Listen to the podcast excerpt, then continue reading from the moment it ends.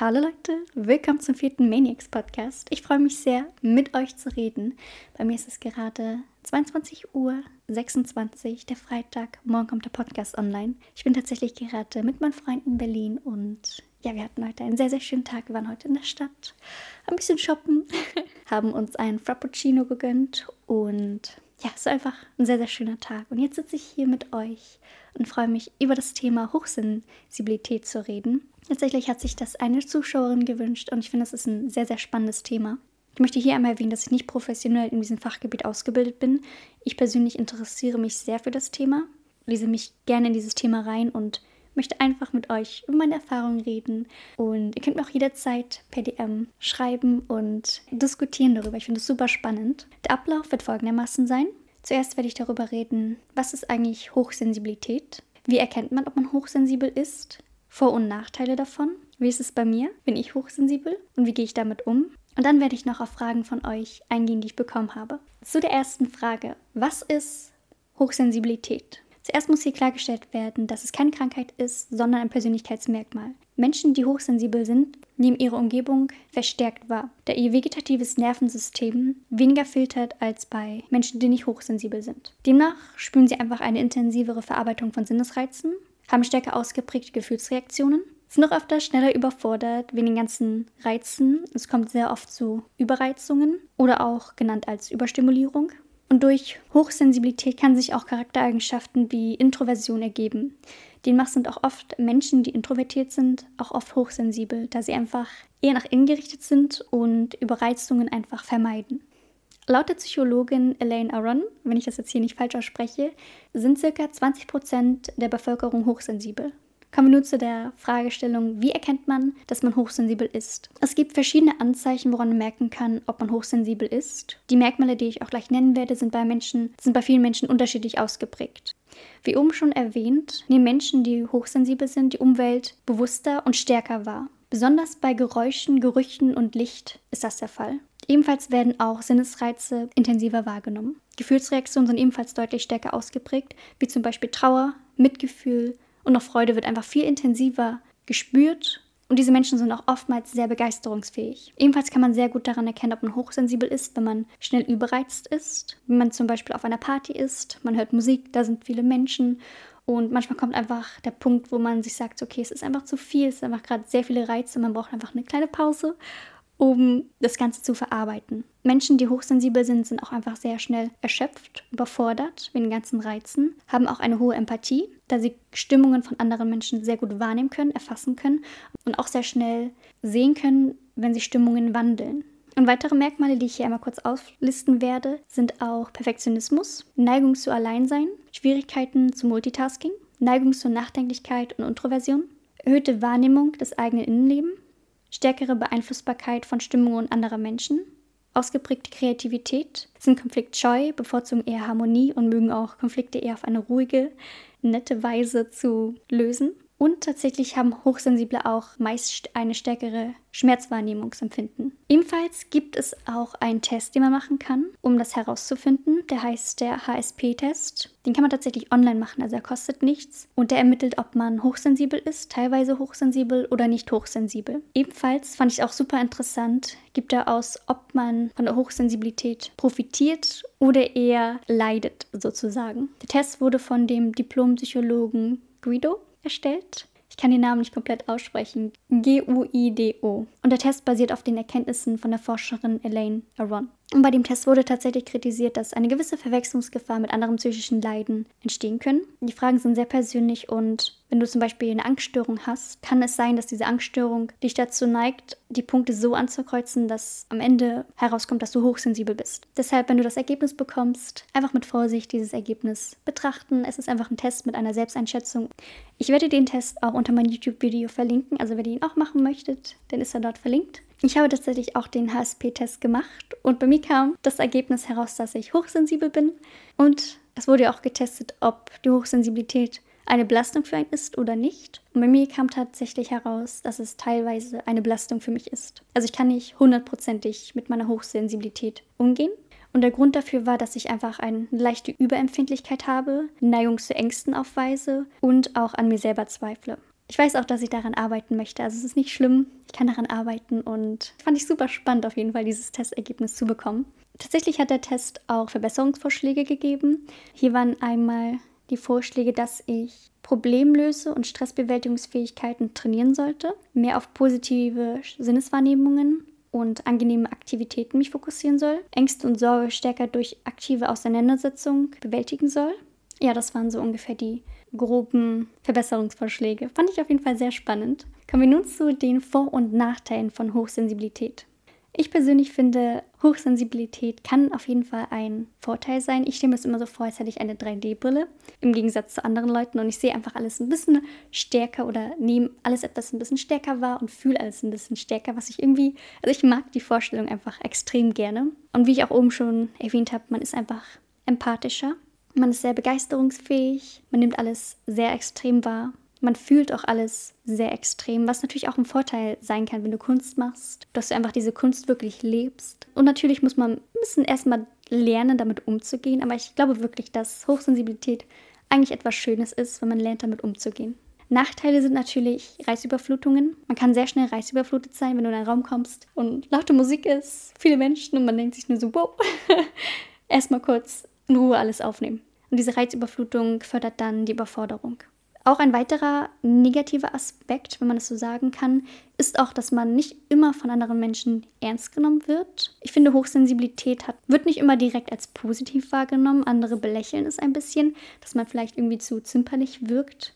Aber wie gesagt, hier lass dich nicht unterkriegen, wenn andere Leute das irgendwie nicht akzeptieren oder respektieren. Du bist du und Hochsensibilität muss nicht was Schlimmes sein. Und vor allem kann man auch lernen, damit umzugehen. Da gibt es verschiedene Varianten, wie man damit umgehen kann.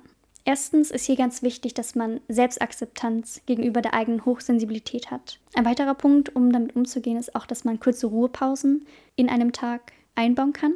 Zum Beispiel, wenn du arbeitest oder gerade auf einer Party bist. Das mache ich auch ganz gerne. Wenn ich auf einer Party bin, gehe ich manchmal raus. einfach kurz Pause oder gehe aufs Klo und bin dort einfach einen kurzen Moment und komme einfach ein bisschen runter. Und dann kann man darauf achten, dass man auch eine Morgenroutine hat, dass man einfach nicht aufwacht und direkt gestresst ist und diesen Stress einfach mit in den Tag übernimmt, sondern wirklich eine Morgenroutine, die einfach ist und einen sehr entspannt.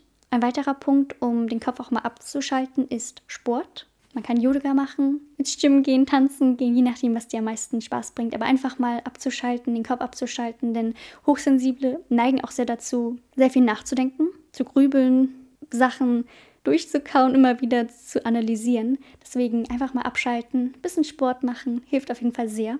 Dann versuchen, Konflikte nicht aus dem Weg zu gehen.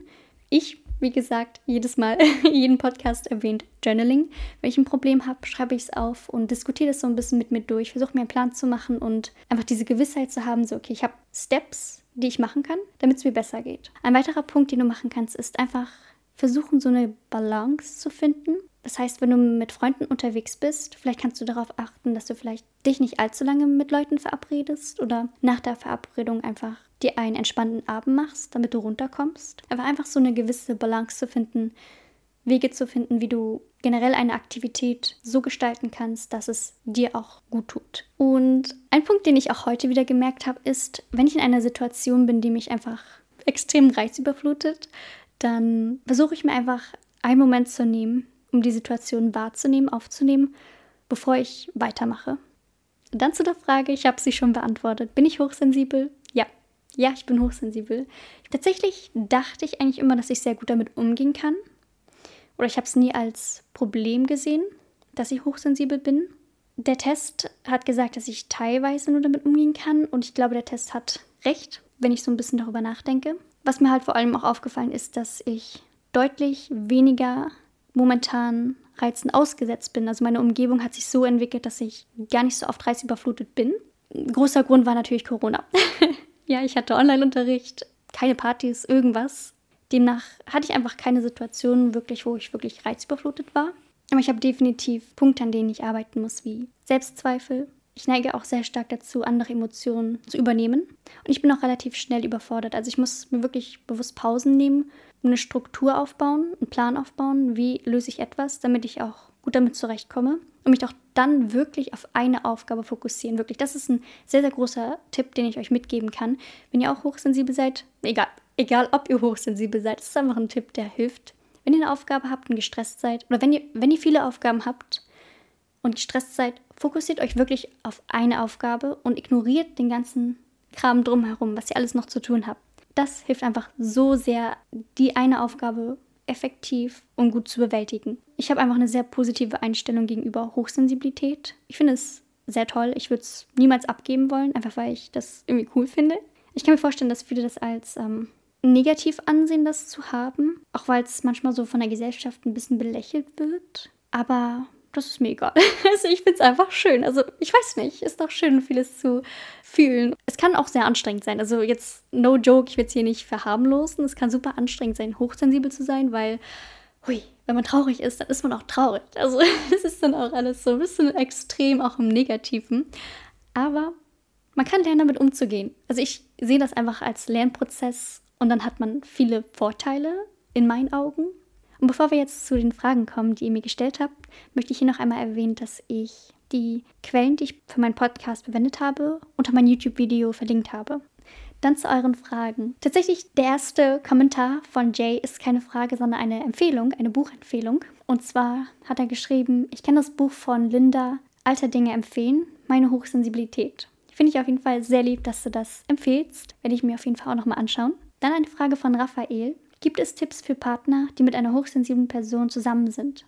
Und hier ist wichtig, egal in welcher Beziehung man ist und eigentlich auch egal um welches Thema es geht, Respekt gegenüber der anderen Person ist einfach sehr, sehr wichtig, wenn man in einer Beziehung ist. Respektiert euch einfach gegenseitig, versucht euch nicht zu verändern und versucht euch einfach zuzuhören und auch über das Thema zu reden. Wie geht es der Person? Wie könntest du vielleicht die Person unterstützen? Und dass man einfach zuhört und es akzeptiert. Ein anderer wichtiger Punkt ist auch einfach Kompromisse zu finden. Wenn ihr zum Beispiel auf eine Party geht, dass ihr vielleicht zum Beispiel früher geht oder die andere Person geht einfach kurz raus, um einfach Luft zu schnappen, damit es der Person besser geht, dass man sich dann auch einfach nicht wundert, so, okay, was macht die Person da, sondern einfach so, okay, die braucht einfach gerade Ruhe und das ist okay. Und mit Kompromisse meine ich aber auch, dass nicht nur die ganze Zeit Kompromisse auf einer Seite gemacht wird, zum Beispiel also die Person ist hochsensibel und man die, und die andere Person steckt die ganze Zeit ein, damit es der anderen Person besser geht. Das meine ich damit nicht, sondern dass sie wirklich auf beide Seiten schaut. Wie geht es der einen Person, die hochsensibel ist, und wie geht es der anderen Person, die zum Beispiel nicht hochsensibel ist. Also wirklich, dass ihr beide aufeinander achtet, wie es euch geht. Dann eine Frage von MBGR. Woran hast du gemerkt, dass du hochsensibel bist? Also generell habe ich viele Familienmitglieder, die hochsensibel sind. Demnach war es für mich immer präsent. Und dann habe ich natürlich auch gemerkt, dass ich einfach sehr emotional bin und auch oft emotionaler reagiere als andere Menschen. Immer eine witzige Situation ist, wenn ich zum Beispiel jemanden beschenke, dann gefühlt freue ich mich einfach viel mehr als die andere Person, die beschenkt wird. Oder hatte ich auch schon oft, eine Person hat etwas geschafft und ich habe mich so gefreut für die Person und es war einfach so schön und die andere Person hat sich gar nicht so gefreut und ich habe es gar nicht verstanden. Und dann dachte ich mir so, okay, ich freue mich einfach für die andere Person mehr. Dann habe ich tatsächlich auch sehr starke Stimmungsschwankungen, also ich habe sehr viele Hoch- und Tiefs und ich bin sehr schnell reizüberflutet. Das hatte ich sehr oft in der Schule auch und ich habe mich immer so ein bisschen komisch gefühlt, weil ich so einfach empfindlicher bin als andere und ich brauche halt einfach mehr Pausen. So, ich brauche einfach kurz einen Moment, wo ich zum Beispiel rausgehe, rausgehe und dann geht es mir auch besser. Dann eine Frage von Lauri. Vielleicht etwas zum Thema hochsensibel durch Hormone und Pille. Tatsächlich habe ich nicht so viel zu dem Thema gefunden. Also ich kann fachlich nichts dazu jetzt direkt sagen, einfach weil ich da nicht so viel drüber weiß. Ich kann ein bisschen aus meiner persönlichen Erfahrung erzählen. Und zwar, die Pille kann sehr viel, oder generell Hormone, können sehr viel in einem Körper verändern bei mir ist es so, also ich nehme die Pille, die Babypille. Und tatsächlich, also ich kann nicht sagen, ob es jetzt bei mir fördert, dass ich hochsensibel bin oder nicht, aber ich kann auf jeden Fall sagen, dass sie ja, Stimmungsschwankungen deutlich bei mir erhöht. Also meine Geschichte ist so, dass ich, ich glaube, ich hatte zwei oder drei unterschiedliche Pillen ausgetestet, ich weiß gerade nicht genau. Auf jeden Fall war bei meiner ersten Pille, dass ich sehr starke Pickel bekommen habe und ich bin Mensch, ich habe eigentlich nie wirklich Pickel gehabt, also ich hätte da wirklich immer Glück gehabt. Und auf einmal Wumms, so richtig viele Pickel im Gesicht und dann bin ich halt nochmal zum Arzt gegangen und dann habe ich eine zweite Pille bekommen, die hat Pickel unterdrückt. Aber von der Pille habe ich dann, ich war tatsächlich sehr gereizt, also auch relativ leicht aggressiv. Also ich weiß nicht, ich bin jetzt nicht rumgela rumgelaufen, habe jeden Menschen zusammengeschlagen, sondern ich musste sehr darauf achten, dass ich nicht patzig antworte. Zum Beispiel meiner Mutter, sie hat mich was gefragt und ich war irgendwie, ich war einfach irgendwie gereizt. und ja, das war auf jeden Fall sehr anstrengend. Ich habe dann auch leichte depressive Stimmungen bekommen von der Pille. Also es kann wirklich, also die Pille kann, Hormone können sehr viel ausrichten. So, dass ihr wirklich, wenn ihr eine Pille bekommt oder generell hormonelle Verhütung habt oder anfängt, achtet wirklich darauf, wie ihr euch verhält und ob sich irgendwas verändert, weil die Pille kann wirklich schon merklich was verändern. Und dann bin ich auch dann nochmal zum Arzt gegangen, weil ich wollte ja nicht depressive Stimmungen haben wegen der Pille. Und jetzt habe ich eine jetzige Pille. Und von der habe ich tatsächlich Stimmungsschwankungen verstärkt, aber ich kann damit leben. Das ist doch noch nicht die perfekte Lösung. Dann eine Frage von Mari. Wie erzähle ich, dass man unfällt, ohne ein Special Snowflake zu sein? Und ich finde, hier kommt es so ein bisschen drauf an, natürlich, mit wem man redet. Es gibt Menschen oder viele Menschen, die einfach eine gewisse Grundakzeptanz haben gegenüber Menschen. Sie akzeptieren andere Menschen so, wie sie sind, was natürlich sehr, sehr schön ist. Und mit den Leuten ist es dann natürlich auch einfacher darüber zu reden, einfach zu erwähnen, dass man hochsensibel ist. Ich würde es auch nicht runterspielen. Also einfach, du bist hochsensibel und es hat Vorteile, hat Nachteile und mit denen kann man sehr gut darüber reden. Und wenn du mit jemandem redest, der das nicht so ganz versteht oder einfach ein bisschen belächelt, würde ich einfach deine Situation erklären. So, okay, du bist hochsensibel und auch darauf eingehen, dass es auch viele Vorteile hat. Also hochsensibel zu sein ist nichts Schlimmes und kann sehr, sehr viele Vorteile haben. Und wenn die Person es trotzdem nicht versteht, dann achte einfach wirklich darauf, dass die Person es einfach respektiert. Sie muss es nicht verstehen, aber einfach, dass sie es respektiert, dass du einfach so bist. So. Dann eine Frage von Jan Fredi. Wie gehst du damit um, wenn du dich bei einer Gruppe ausgeschlossen fühlst? Ganz klar, wenn die Gruppe irgendwie nicht nett zu mir ist oder ich einfach das Gefühl habe, dass ich keinen Anschluss habe, dann gehe ich. also ich habe meine Freunde und mit denen hänge ich ab. Und wenn ich in einer Gruppe bin, die mich nicht so annimmt, wie ich bin, dann ist mir das auch nicht so wichtig. Also dann gehe ich einfach und fokussiere mich einfach auf die Leute, mit denen ich gut klarkomme. Wenn eine Gruppe mich nicht so beachtet, weil sie mich nicht wahrgenommen hat, dann, ja, dann sage ich es einfach. Dann rede ich lauter oder erwähne, okay, ich glaube, ihr habt mich nicht gehört. Irgendwie so einfach, einfach, dass ich zeige, dass ich einfach da bin und mitrede. Je nachdem, wie die Situation halt einfach ist. Dann kam noch die Frage unter einem TikTok von mir, ob ich nochmal genauer Journaling erklären kann. Man kann es so erklären, es gibt einmal Tagebuch schreiben und Journaling. Beim Tagebuchschreiben ist es so, dass du sozusagen das äußere Geschehen erzählst, wie dein Tag war. Bei Journaling ist es so, dass du einfach deine Gedanken, dein Innenleben sozusagen aufschreibst. Wie fühlst du dich? und das auch ungefiltert tust. Du einfach ein Buch hast, schreibst deine Ideen, Gedanken auf und schreibst einfach alles nieder. Und dann gibt es natürlich auch so unterschiedliche Varianten von Journaling. Man kann zum Beispiel Art Journaling machen. Das heißt, dass du einfach ein Buch hast und zum Beispiel deine Gefühle künstlerisch in diesem Buch festhältst. Und dann gibt es auch zum Beispiel Bullet Journaling. Das ist einfach ein Kalender, den du individuell gestaltest und einfach so designst, wie es dir am besten gefällt. So, dann sind wir auch schon am Ende des Podcasts angelangt. Ich hoffe, es hat euch sehr gefallen, dieser Podcast. Habt einen wunderschönen Tag. Ich habe euch lieb. Bye.